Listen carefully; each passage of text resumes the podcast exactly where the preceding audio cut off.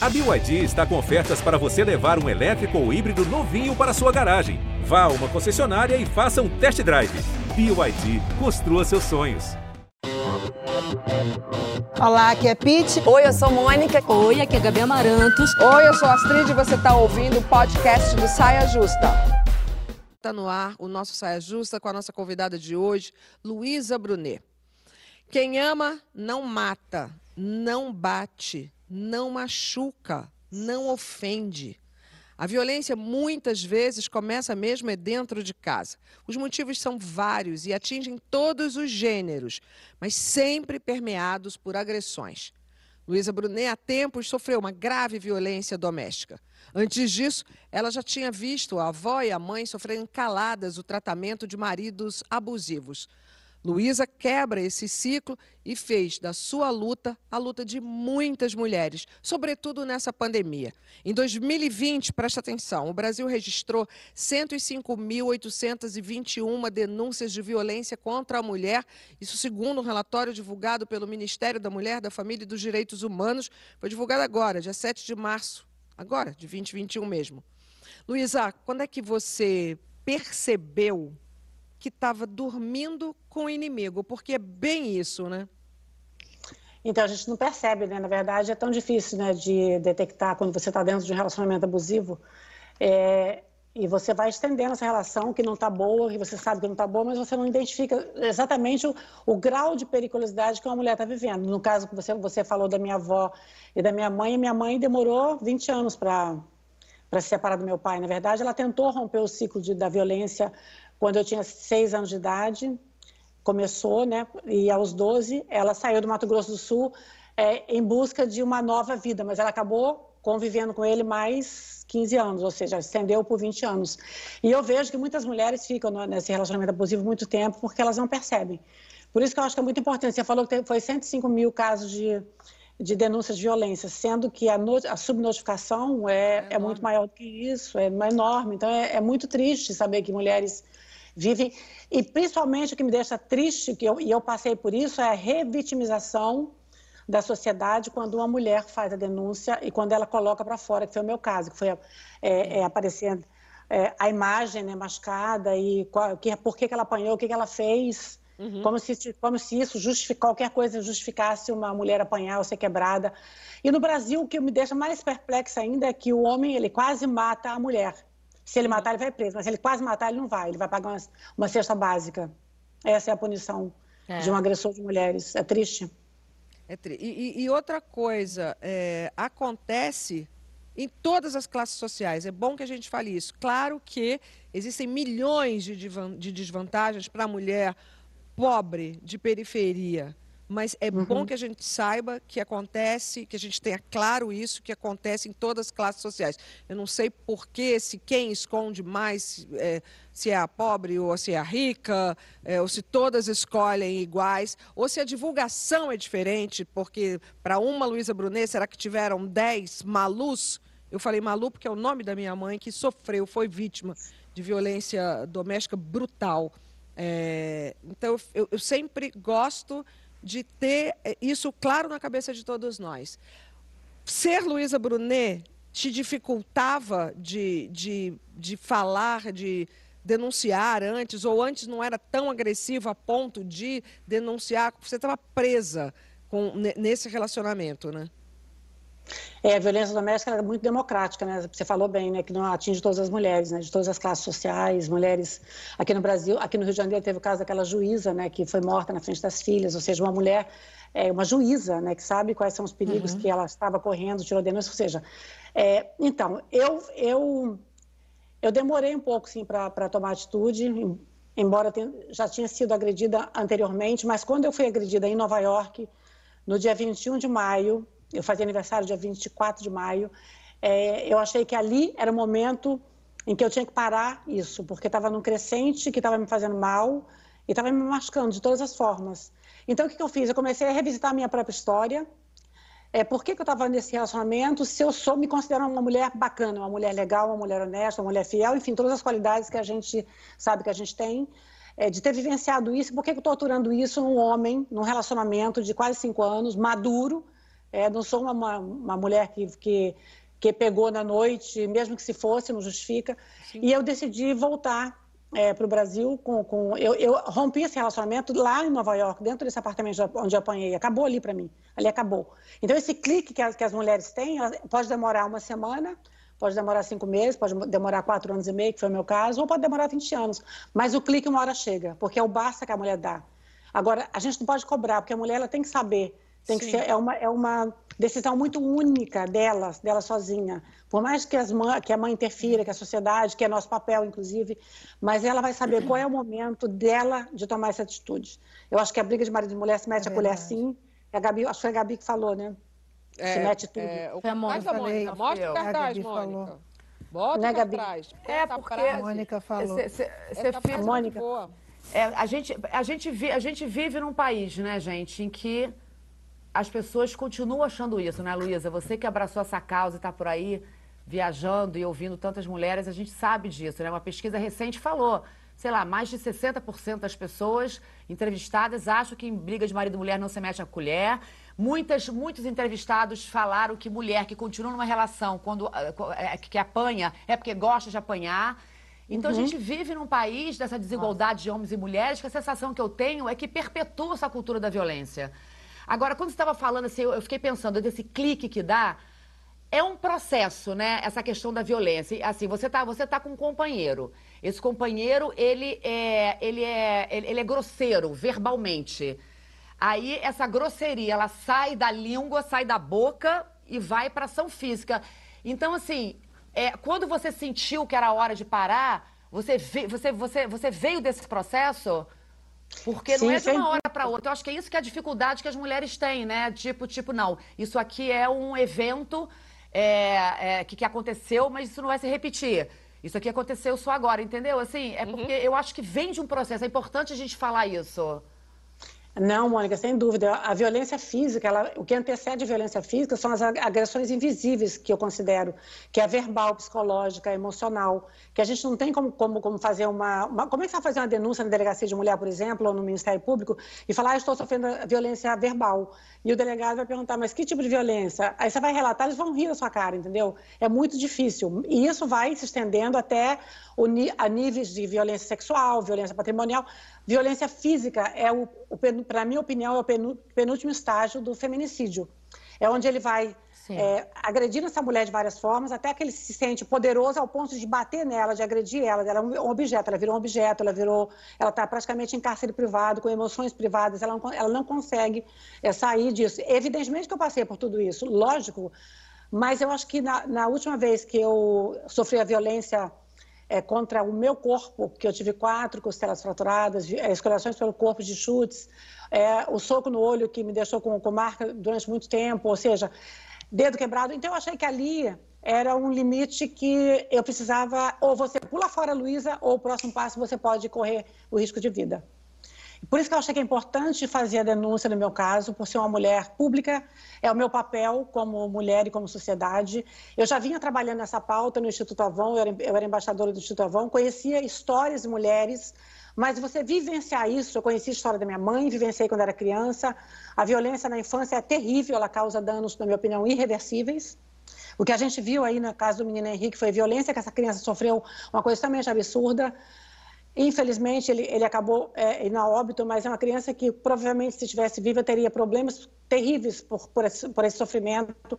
E o que eu sofri não foi diferente, mas é, eu tenho um temperamento, tenho uma história, tenho uma força extraordinária que me levantou para poder fazer a denúncia e sair desse lugar e, e, e conseguir colocar para fora a minha fala, empoderando as mulheres no Brasil e fora do Brasil, o que eu acho muito louvável o meu papel. Porém, Mônica, Astrid, Gabi, Pete, eu fui muito revitimizada, tanto pelo meu companheiro que era agressor, desqualificando a minha, a minha denúncia, me chamando de mentirosa, que a justiça prevalecerá, que a verdade aparecerá, coisas desse gênero, que a gente sofre demais, porque é, é uma indignação tão grande quando você sabe o que aconteceu e a pessoa fala que você não fez, que você é mentirosa, que você é golpista, que você só quer dinheiro, que está fazendo isso por um propósito. Não desisti, eu fui até o final. Demorou quatro anos para que ele, ele fosse condenado.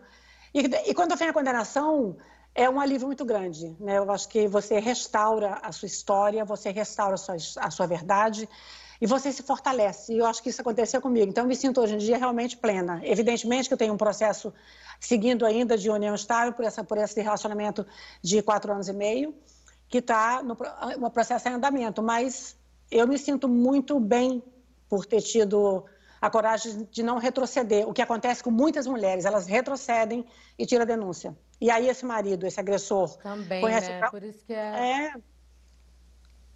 Também, ele conhece por isso que é importante... mulher. Prosseguir, né? Fala, Gabi. Isso. E aproveitando também, é, é, Luísa, essa tua fala, nossa, é muito bom a gente ver um caso que realmente deu certo, né? De alguém que seguiu em frente e que transformou isso num propósito de vida, né? Eu fiquei pensando muito no muitas coisas, né? Eu cresci no meio de muita violência também. Isso que a Astrid falou também é super importante, que é, não tem classe social.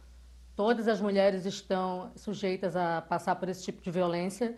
Mas é muito importante a gente quebrar esse ciclo da violência, porque é um ciclo, né? A gente, quando tem um relacionamento, é, você sofre a violência, qualquer uma delas, qualquer violência, pode ser a violência física, a violência verbal, a psicológica, e aí a pessoa vem, pede desculpas, você pensa, ah, não, pode ter sido a bebida. A gente tem essa síndrome de salvadora também, né? De achar que a gente vai salvar essa pessoa, a pessoa vem e pede desculpas, é. e aí você vai, perdoa essa pessoa, volta para uma espécie de lua de mel e o caso se repete, esse ciclo fica se repetindo. E tem uhum. uma coisa muito de quebrar também o ciclo das mães da gente. A gente cresce vendo as mães. A gente, eu, eu cresci na periferia e a gente morava no, no, em vila e a gente ouvia nas outras casas. E essa frase que a Mônica falou também é extremamente importante, porque isso é um caso de saúde pública. A gente uhum. precisa também ter essas campanhas, a gente precisa ter é, essa frase viralizada para mudar também essa concepção, porque também tem muito esse machismo estrutural que coloca esse homem como dono dessa mulher, achando que ele pode fazer o que ele quer com esse corpo. Mas é muito importante a gente quebrar esse ciclo, prestar atenção. Se esse ciclo está se repetindo diversas vezes, acho que já é um sinal, tem diversos sinais. Mas esse sinal é um sinal muito para a gente ficar atenta. Se esse ciclo está uhum. rolando muito, então preste atenção que tem alguma coisa para quebrar aí nesse ciclo da violência. Com certeza. Acho que também o fato de. Não, desculpa, pode ir, Luísa, pode completar. Ah, sim, quando você tem filhos também, filhas, né? Eu, no meu caso, tenho um filho e uma filha. Eu, eu, acho que o, o, exemplo que eu queria dar para ele também, tomando essa atitude, que foi doloroso para eles saberem que a mãe tinha sido agredida por um homem que eles conheceram, que se relacionavam, né? Que não, que não acreditavam que eles pudessem fazer isso, como é comum acontecer nas, dentro das famílias. É, que exemplo que eu posso deixar para os meus filhos, né? Se eu não tomasse atitude como eu tomei. Então, acho que é importante também, é, como a Gabi, a Gabi, falou, romper o ciclo da, da, violência por conta da minha mãe, que sofreu, da minha avó, meu, e quebrar o ciclo para que Yasmin não suporte também violência, para que meu filho não faça isso Sim. com as suas mulheres. E eu sou muito rígida, eu falo muito disso. Eu falo para meu filho assim: se você agredir sua mulher, eu vou denunciar você.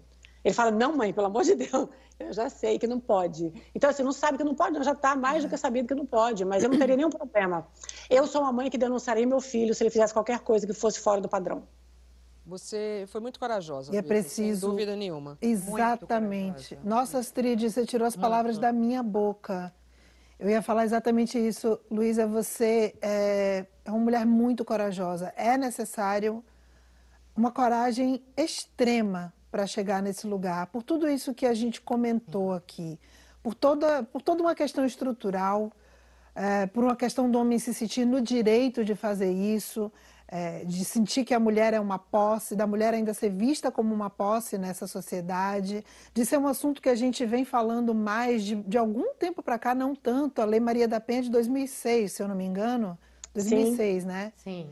Então, quer dizer, é um assunto que veio à tona e as diversas formas de violência, como você bem frisou, é, o, a agressão física, ela está lá no final desse, desse ciclo de violências.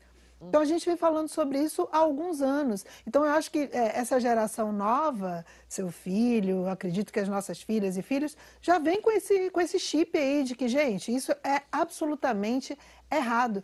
E a coragem que é necessária para poder botar isso para fora, porque além da vergonha, né, que eu imagino que, que exista, de você se sentir culpada, sem nem saber por quê, né? Porque a sociedade coloca essa culpa, essa re revitimização, como você mesma falou.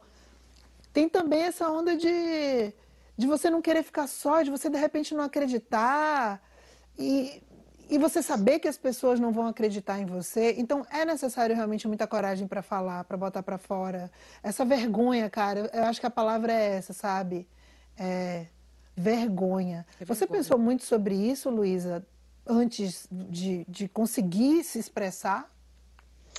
É, eu, eu, pensei, no momento que eu sofri agressão, eu decidi ali mesmo que ali seria o ponto final desse, nesse relacionamento abusivo. E, e eu voltei para o Brasil super decidida. Eu não fiquei muito preocupada com, com, com, com, a vergonha, não, porque eu fiz a minha corpo de delito, Ai, que menos de uma semana depois. É muito importante que a gente tome alguma atitude. É o que você falou, é muito importante mesmo. Sim. É evidente que muitas mulheres não vão por vergonha. Elas têm vergonha de se expor. E não importa a classe, né? Eu acho, que, eu acho, inclusive, que a classe média alta ela tem mais vergonha, porque se preocupa com a opinião da sociedade, é, talvez perder o conforto que tem, então acaba suportando mais. Infelizmente, isso acontece. E as mulheres mais simples, elas são Sim. mais corajosas, né? E eu sempre, sempre acho assim, que as mulheres que têm autonomia financeira, que é extremamente importante, autonomia financeira traz autonomia emocional. Então, essas mulheres, elas vão supor, suportar menos ficar dentro de um relacionamento abusivo. Então, é muito importante que elas pensem nisso e que elas como é, inicie né, uma, algo que, que, que, lhe dê prazer, mas que dê algum dinheiro que ela possa se manter para sair o mais rápido possível do, e assim desse ciclo da violência. vulneráveis, né? Exatamente. É, agora é tá. tão, é tão louco isso que a Luísa está falando que me veio aqui o seguinte: você vê, é, realmente a independência financeira, é, é, ela, ela abre, né? Ela, ela é a chave, né? Verdade. Agora a gente. Sim. É a chave. Agora a gente, olha só, gente, coisa louca. A gente está num país tão machista que, que, quase que obriga que uma mulher tenha um macho do lado, que eu, que eu sei de histórias de mulheres independentes, mães de família, provedoras e que tem um homem abusivo do lado e continua com esse homem, mesmo com independência financeira. Você uhum. vê como a coisa desse machismo estrutural, é. ele está entranhado, né? Enraizado. Pois é. E aproveitando isso, eu queria até fazer uma pergunta que me veio aqui. Luísa, você que está aí, né, nessa causa. Um, homem, quando ele é, ele é denunciado na justiça, ele muda? Hum. É, infelizmente, não. Eu acho que eu, eu, eu, considero um homem que abusa de mulheres, um homem que, tem, um, que, que mantém uma mulher em cárcere privado, que, que bate nela, que priva ela, que, que comete as violências contra ela, ele é um predador. Um predador tem que ser exterminado. Eu não vejo outra forma. Porque ele vai repetir o ciclo, né? Ele vai repetir, ele não vai parar, infelizmente. Eu acho que existem programas, por exemplo, da Gabriela Mansur, é, de grupos reflexíveis, que os homens vão, tipo Alcoólicos Anônimos, que vai lá falar é, sobre, seu, sobre as suas a forma como ele se comporta na sociedade, mas o índice de, de, de, de homens que, que vão fazer esse tratamento é muito pequeno ainda. Outra coisa, eu acho que as campanhas direcionadas para a, o enfrentamento à violência doméstica destinadas para as mulheres, para que as mulheres se protejam. Não é para que os homens, se vocês uhum. continuarem fazendo isso, vocês vão se... Fu... Não, não é. Então, eu acho assim que o foco Boa. da campanha podia assim, direcionar os agressores. A punição vai ser maior, é, sim, não importa, sim, sabe? Uma, uma, coisa que realmente eles se sintam com medo, será que não sentem? Porque a gente está sempre sim. assim, ah, eu, é, vamos agora a Cruz Vermelha, da juíza, da, da, da, juíza aqui do Rio de Janeiro. Aí tem a outra, né, da, do, do telefone, é o botão do pânico. Enfim, tem uma série de aplicativos para a gente pedir socorro quando a gente está sofrendo. Mas não, a gente precisa, eu concordo com você, a gente precisa batalhar por Verdade. penas reais e, e, rigorosas. Quero botar Rigorosa. mais uma pessoa na roda, preciso botar mais uma pessoa na roda, porque hoje é dia de Rita Von Hunt no nosso programa e dos seus comentários certeiros. Quanto vale a vida em um país tão desigual quanto o nosso? Filosofa aí, querida Rita.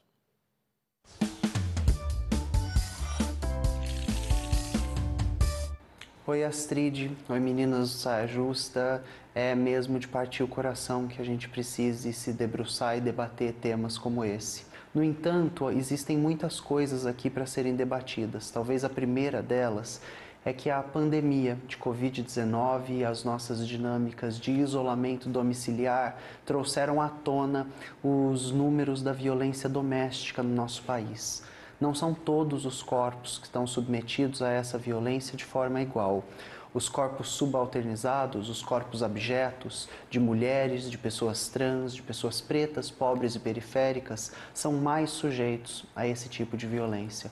Outro ponto que a gente precisa debater é que nem todos os corpos e nem toda a violência recebe a mesma atenção e repercussão da mídia. Esses casos que não são investigados, que não repercutem, que não geram comoções nacionais, vão se somando a outros casos de violência de onda, explicitando que a principal língua falada no Brasil é a violência. Nosso dever como proponentes de um debate, pessoas pautadas em educação, é apontar essas contradições e lutar por um sistema que consiga fazer com que as pessoas entendam que as nossas vidas importam, que vidas pretas importam, que vidas LGBT importam, porque ao contrário do que bradam algumas pessoas completamente descoladas da realidade, não são todas as vidas, todas as violências, todos os casos hediondos que importam, porque eles não geram a mesma comoção. A gente espera criar um outro tipo de estrutura para conseguir outros tipos de afetos. É isso, meninas. Obrigada e até a próxima. Excelente, né, Luísa? E, e, e, e, ela fala uma coisa muito forte. A nossa língua sempre foi a violência. A língua desse país sempre nossa. foi a violência. E está na hora de a gente mudar a chavinha. Porque eu não vejo com bons olhos o futuro, não. Tá? E você? Pois é, essa invisibilidade né, que ela colocou aí é terrível, né? Eu acho que todas as vidas importam sim, e as pessoas que ficam realmente na invisibilidade, porque não tem muitas vezes o apoio da justiça, o apoio da sociedade, é, e sofrem caladas, e isso vai, esse número vai aumentando cada vez mais. Eu acho que a oportunidade de, que, que eu tive, né, de ter tido a minha coragem, mas de ter espaço na mídia também, é, deveria ser um espaço que todo mundo pudesse ocupar. Sem dúvida. Vem cá, se você precisa denunciar algum caso de violência contra a mulher, ligue para a Central de Atendimento à Mulher no 180. Mônica, cartazinho, por favor. Bota aí o cartazinho. Aquele cartazinho é. E para com esse negócio de briga de marido e mulher. Não se mete a colher. Se mete sim, se mete a polícia. Então, não se cale. Ou entre em contato também, isso eu acho genial, esse programa da Ouvidoria de Direitos Humanos. Você entra em contato com eles por WhatsApp, você pode passar uma mensagem. O telefone é 061 99656 5008.